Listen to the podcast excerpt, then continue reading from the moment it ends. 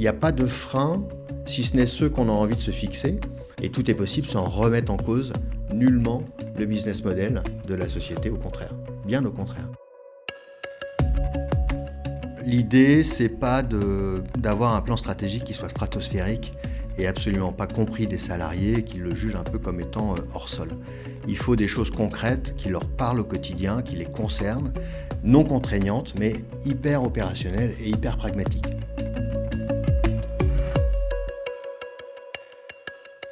Quand on arrive à Brest par le train, c'est un des premiers bâtiments que l'on aperçoit tout près du port de Plaisance. Avec 445 000 visiteurs par an, c'est le premier équipement touristique de Bretagne. Trois pavillons, 9 000 m2 d'espace de visite, 10 000 animaux, 77 aquariums. Bon, vous avez compris où je veux en venir Dans ce nouvel épisode de Synapse, il va être question d'Océanopolis. Enfin, non, uniquement. On va parler de Brestem, la société d'économie mixte qui gère notamment Océanopolis, mais pas que. Au total, elle a dans son giron 11 équipements de tourisme, de loisirs, de culture et de mobilité, dont par exemple la scène nationale et centre des congrès Le Quartz, la patinoire, le musée 70.8, les ports de plaisance, les parkings ou encore Brest Arena. Le directeur de cette entreprise publique locale s'appelle Stéphane Mabi, il a 51 ans et avec le conseil d'administration et les équipes, il s'est donné pour mission de faire de Brestem un acteur du développement responsable du territoire. Pourquoi et surtout comment C'est ce que j'ai envie de lui demander aujourd'hui. Je suis Marion et c'est parti pour le quatrième épisode de Synapse, le podcast sur les transitions en Bretagne. Je suis rentré à Brestem en 2011 en tant que secrétaire général. Puis j'ai été directeur délégué maire et directeur de Scénopolis. Et enfin, je suis directeur général depuis trois ans. C'est une société qui a été euh, créée par euh, les collectivités pour le territoire.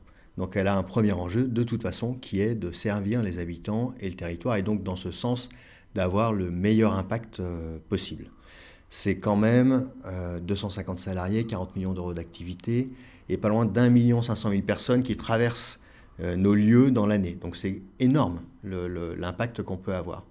Et effectivement, alors déjà à titre euh, personnel, je suis entré récemment au sein des dirigeants responsables parce que ça me permet d'avoir aussi un regard extérieur, de voir ce qui se fait dans d'autres sociétés et ça c'est extrêmement intéressant. Je suis euh, plutôt euh, très sensible aux grands enjeux environnementaux, enjeux de solidarité, et, depuis toujours, et, je dirais que euh, dans la famille, et, notamment avec mon épouse, c'est un, sujet permanent depuis plus de 20 ans. Elle est elle-même engagée dans le milieu associatif. Et donc c'était naturel de le traduire dans mon métier au, quotidien. On était avant, à l'échelle de Brestem, enfin quand je dis avant, c'était avant 2020, 2020, on était certifié ISO 14001 mais c'est une norme qui est très technique finalement, et on souhaitait un engagement plus large.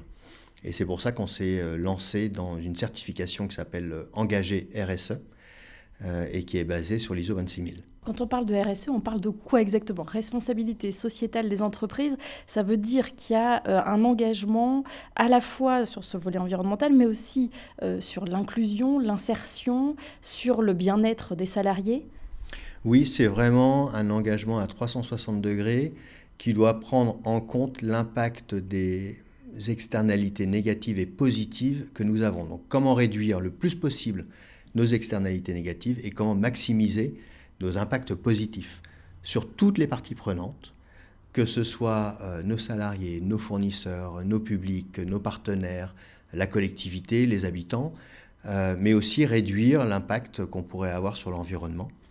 Euh, et donc il faut avoir toute cette vision à 360 degrés et puis embarquer le plus large possible pour euh, le réussir. Quand on est face à un chantier aussi vaste, par quoi est-ce qu'on commence? Un état des lieux peut-être? Alors déjà on se fait accompagner. Euh, et on a eu la chance d'être accompagné par quelqu'un qui s'appelle Christelle Bitouzet, qui est consultante en, en, RSE et qui nous a aidé à sensibiliser, former, sensibiliser les 250 collaborateurs euh, en leur donnant un peu une vision des grands enjeux sociaux, sociétaux actuels, et ensuite en leur demandant de euh, nous remonter leurs propres envies. ça nous a donné une matière extrêmement riche. Ensuite, on les a formés à aller interroger leurs, leurs clients, leurs fournisseurs. On a récupéré près de 300 entretiens.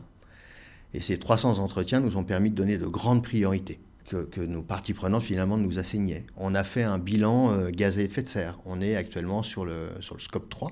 Et puis on a interrogé les grands enjeux stratégiques de chacun des équipements en se disant euh, où est-ce qu'on aimerait être en 2030 et qu'est-ce qu'on aimerait qu'on dise de nous en 2030 au regard de ces grands enjeux environnementaux, sociaux et sociétaux.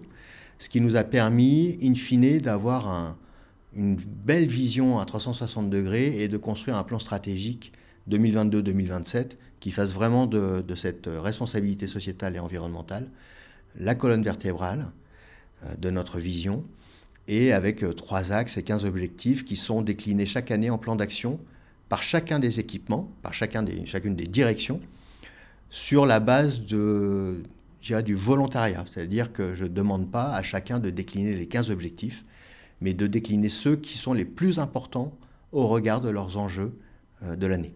Et si moi je le fais tout seul dans mon coin en me disant que ça, ça va marcher parce que je l'ai décidé, ben je me plante parce que c'est pas comme ça que ça marche. Ça marche parce que les équipes euh, y trouvent du sens, euh, y trouvent de l'énergie et ont envie de le développer. Et quand on part de là, c'est assez incroyable de voir comment les choses euh, se mettent en œuvre et que finalement, aujourd'hui, je pourrais presque dire que je suis dépassé par ce qui se passe et par les initiatives qui sont prises dans chacun des, équipements, dans chacune des directions. C'est assez incroyable. Enfin, moi, je trouve ça euh, génial. On l'a compris, quand on s'intéresse à la responsabilité sociétale des entreprises, il faut être patient, y aller pas à pas et rester très pragmatique. Justement, penchons-nous sur les exemples bien concrets de ce qui est mis en place aujourd'hui à l'échelle de Brestem et de ses 11 équipements. Bon, Stéphane Mabille ne va pas pouvoir tous les citer car la liste est plutôt longue. Je disais tout à l'heure qu'on avait fait une interrogation de nos parties prenantes sur les grandes priorités qu'ils nous assignaient. On travaille dans l'événementiel, euh, on accueille des publics, et il y a deux grandes priorités qui nous ont été assignées, c'est l'éco-conception des événements, et puis c'est l'inclusion et l'insertion. Sur le premier point, ceux qui travaillent sur la marque de tourisme d'affaires transversale, Brestem Events, ont fait un livre blanc, un livre blanc de l'éco-conception des événements dans lequel euh, il conseille finalement à tous les autres lieux en France, il donne des conseils à tous les autres lieux en France en matière d'éco-conception. Bon, c'est super, et, c'est en ligne, et chacun peut s'en saisir. Euh, elles ont travaillé aussi avec euh, les traiteurs pour voir demain quelles propositions on pouvait faire le plus durable possible en réponse aux attentes de nos clients, mais en collaboration avec les traiteurs, parce qu'on ne peut pas être contraignant en la matière, on doit tenir compte de leurs propres contraintes on a, euh, enfin, les équipes de la restauration ont totalement transformé leur process de fabrication pour réduire les déchets. Euh, elles se sont orientées vers euh, de l'achat local, vers du bio, vers de la réduction des emballages. Et elles sont même aujourd'hui arrivées à un point où elles ont un, label. En fait, elles se sont engagées auprès de Surfrider Foundation.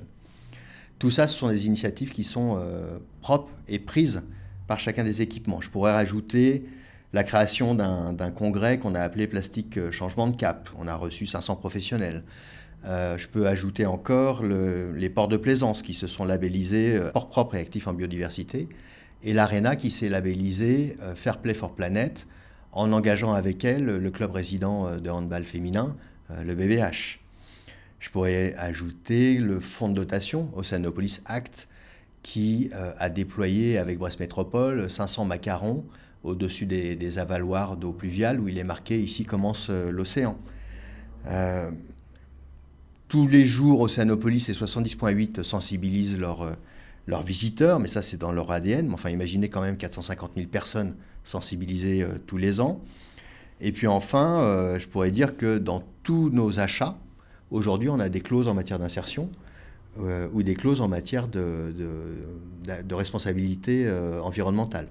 Plus globalement, et à travers le, bilan carbone qu'on a pu euh, faire et notre plan en matière de transition énergétique, on a remplacé tous nos éclairages euh, en LED sur tous les équipements. Euh, on a déployé des panneaux photovoltaïques, on s'est lancé dans l'isolation des bâtiments en partenariat avec Brest Métropole. bon, là, la route est encore longue, hein, bien sûr. C'est un grand, très très grand chantier. Et puis en matière d'inclusion et d'insertion, je peux citer comme exemple la patinoire qui a travaillé avec le club sport et patinage pour ouvrir des créneaux dédiés aux personnes en situation de handicap et acquérir du matériel euh, dédié, ou la scène nationale qui euh, met en relation détenus et artistes, euh, qui propose des ateliers dans des unités psychiatriques ou des spectacles en EHPAD, mais c'est aussi travailler avec les sociétés d'intérim pour augmenter l'insertion, pour faciliter l'arrivée des intérimaires en proposant un, une sorte de carnet d'accueil euh, digitalisé. Euh, c'est euh, les, les, investissements qu'on va passer au crible de nos axes RSE, en regardant à chaque fois quel est l'impact de nos investissements. et puis tout ça, c'est plus globalement, j'irai interroger à travers le label engagé RSE avec 80 indicateurs. 80 indicateurs, bon, là non plus on ne va pas pouvoir tous les passer en revue, mais quand même, ça mérite quelques précisions. Euh, si je donne quelques indicateurs, travailler sur les cinq dernières années. Aujourd'hui, euh, nos consommations d'eau diminuent, notre consommation d'énergie également, euh, donc on améliore notre impact carbone sur les scopes 1 et, et 2. La consommation énergétique, c'est 62% qui est d'origine renouvelable aujourd'hui. Le nombre d'heures d'insertion, on l'a multiplié par deux en cinq ans. On a plus de 11 000 heures. Et 16% de l'emploi intérimaire est orienté insertion contre 2% il y a 5 euh, ans. Notre indice parité euh, femmes-hommes, il est de 99 sur 100. On est également très attentif à la qualité de vie euh, au travail. C'est essentiel pour mener une stratégie comme celle-ci si on veut être crédible en interne. Et sur l'enquête qu'on a fait mi-2022, pardon, on nous dit que 97% des salariés trouvent de l'intérêt dans leur travail, 96% en perçoivent l'utilité et 98% sont satisfaits de ce qu'ils font. Alors, ça donne une image euh, très belle de la société. Bon, il y a d'autres indicateurs sur lesquels on doit travailler, bien sûr, pour améliorer les choses, comme le, stress ou la, charge de travail. Mais quand même, ça traduit le fait que les salariés trouvent un sens à ce qu'ils font euh, au quotidien euh, et, finalement au fait que les actions qu'on a mises en œuvre à travers ce plan stratégique sont bien perçues et bien comprises, ce qui est une, une réelle euh, satisfaction. Est-ce qu'il n'y a pas, euh, malgré tout, des jours où vous vous dites, euh, où les salariés se disent, euh, c'est très bien, mais il y a quand même des visiteurs à accueillir, des clients à satisfaire, et c'est ça la priorité numéro un? Alors, Ça reste la priorité. Enfin, leur métier au quotidien, c'est de produire des spectacles, d'accueillir des publics euh, d'accueillir des clients, euh, d'avoir des équipements qui soient chaleureux, euh, propres, modernes, entretenus, et finalement que tout le monde soit satisfait. ça, c'est leur métier. Et ils le font avec passion tout le temps. Pour autant, le fait d'avoir intégré dans notre réflexion au quotidien ces grandes problématiques environnementales et sociétales fait que ça n'est pas une contrainte. C'est quelque chose qui est naturel maintenant. Et puis ça se traduit dans les résultats de l'entreprise, euh, dans les résultats en matière de, public accueilli, puisque euh, bah, on, a des résultats qui sont très satisfaisants, euh, et puis on a des publics qui reviennent en masse, alors qu'on sort d'une période douloureuse. Hein. la crise Covid, pour les métiers du tourisme, de l'événementiel, des loisirs, ça a été dramatique. On a été les premiers à fermer, les derniers à réouvrir. Et donc le fait que nos publics soient revenus, c'est une grande satisfaction. Euh, donc je dirais que tous les feux sont ouverts. Euh, il nous reste encore beaucoup de choses à faire. Alors c'est quoi les grands défis, les grands enjeux pour les années à venir? Est-ce qu'il y a encore des freins à lever, des, objectifs à atteindre? Ce qui est très euh, difficile, je crois, c'est la transition énergétique. comme tout le monde, on a été vraiment frappé par l'augmentation des coûts de, de l'énergie. On a eu la chance de participer à un groupement d'achat avec, euh, Brest Métropole qui a limité l'impact sur nos coûts énergétiques euh, cette année. Euh, pour autant, si on veut atteindre une neutralité carbone en 2050, la route est très difficile, ça invite à revoir les process. et ça, on n'a pas toutes les solutions aujourd'hui, donc c'est des investissements. Certainement aussi beaucoup d'investissements publics. Euh, c'est aussi travailler sur la mobilité des salariés, la mobilité des publics pour limiter l'impact du carbone, c'est tout l'objet du scope 3. Euh, c'est travailler sur nos achats euh, et essayer de localiser le plus possible nos, nos achats demain. Donc on on est, sur une démarche qui est engagée, on est sur des initiatives qui sont prises naturellement par les salariés. On va vite aujourd'hui, je dirais que le plus difficile est à venir parce qu'aujourd'hui, on agit sur ce qui est à notre portée. Euh, demain, on devra s'interroger sur comment on fait pour euh, limiter encore plus nos impacts tout en n'impactant pas négativement nos activités et tout en servant positivement le territoire. Donc c'est quand même un bel enjeu. Avoir ces missions d'intérêt général, de service public et en plus pouvoir agir sur les transitions, bah, c'est tout juste génial. Enfin, c'est frustrant parce que euh, on aimerait toujours en faire plus, on aimerait toujours aller plus loin et il faut respecter le temps, mais c'est vraiment du bonheur.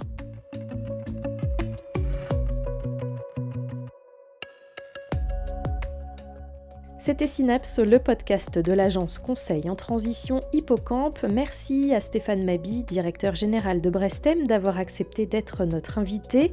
Moi, je vous donne rendez-vous dans 15 jours pour un nouveau parcours inspirant.